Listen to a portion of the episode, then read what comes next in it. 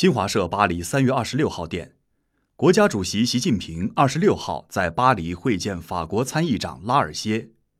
习近平指出，很高兴到访法国参议院，我对这次访问法国的成果感到满意。历史、现实和未来把中法两大文明紧密联系在一起。中法两大民族的悠久文化都是人类瑰宝。中国共产党和中华人民共和国的缔造者中有很多年轻时曾留学法国，与法国有着深厚渊源。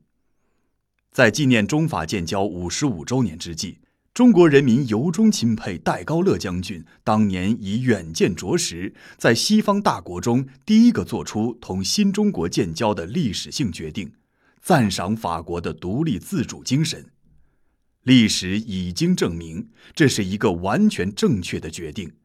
中国人民将永远铭记戴高乐将军。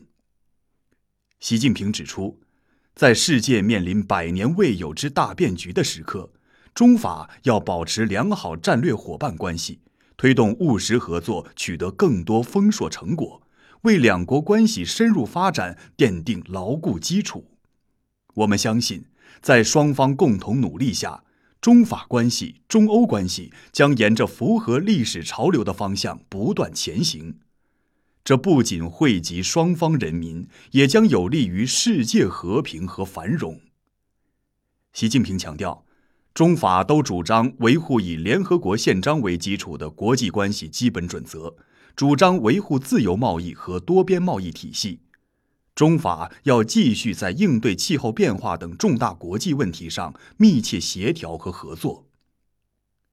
习近平指出，国之交在于民相亲，我们愿同法方加强文化、地方等人文交流。我们支持中国全国人大同法国参议院加强交流合作。拉尔歇表示，法国参议院热烈欢迎习近平主席来访。我们今天欢迎您，也是在欢迎一个伟大的国家，一个伟大的文明。今年将迎来中华人民共和国成立七十周年，法中也迎来建交五十五周年。当年戴高乐将军做出法中建交决定，是源于对中国的高度信任。法方致力于深化法中合作。